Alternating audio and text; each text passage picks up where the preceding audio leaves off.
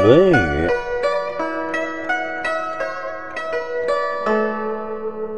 子曰：“学而时习之，不亦乐乎？有朋自远方来，不亦乐乎？人不知而不愠，不亦君子乎？”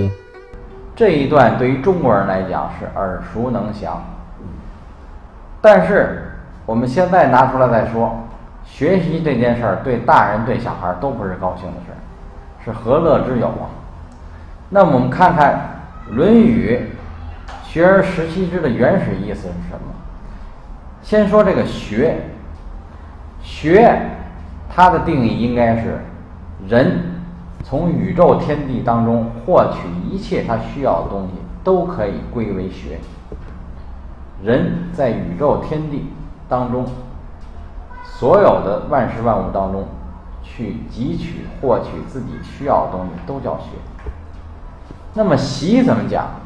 习这个字儿原始的意义是鸟练习飞翔，鸟练习飞翔。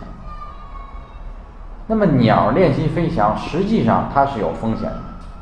大家看动物世界就知道，比如说鸟鹰，它筑巢在悬崖上，鹰在小鹰在飞行之前，它只是练习拍打翅膀，练习拍打翅膀成熟之后，它要从悬崖上万丈悬崖之上一跃而下，成功了就飞起来了，不成功它的命就没有了。这就是习的。原始的意义，应合到我们人身上来说，实际上人很多东西是没法实验的，不可以重复的。比如说，教育不可以重复，不可以实验；政治不可以重复，不可以实验；人的婚姻也不可以实验。那么，学而时习之，怎么讲？从天地宇宙当中获取到我需要东西之后，时习之，掌握好时，掌握好机，知时知量，恰到好处的把握好机会，而去应用，这个状态是不亦乐乎的。这就是不亦乐乎的乐所在。大家要注意到，孔子在说这三段话的时候，都用的是什么句式？学而时习之，不亦乐乎？它是反问句。他为什么不说学而时习之乐乎？因为学而时习之是有风险，就像鸟练习飞行一样，有的时候机会只有一次，是很严重、很严肃的问题。但是，作为孔子来讲啊，他一生志于学，十五志于学，一生都在学习，学无止境。那么他学这么多东西，无外乎是解决了自己的问题之后，再帮大众，再帮别人解决问题。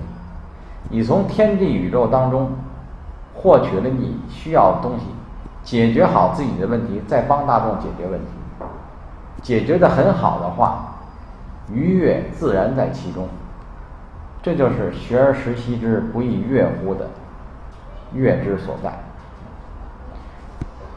这里边这个“识”字，知时知量，也是核心之。有朋自远方来，不亦乐乎？这一段先说“朋”字，“朋”是两个月，两个月为朋。这句话的意思是。你和我差不多，之所以能成为朋友，之所以能成为朋友，我们有共通共同之处，叫做朋。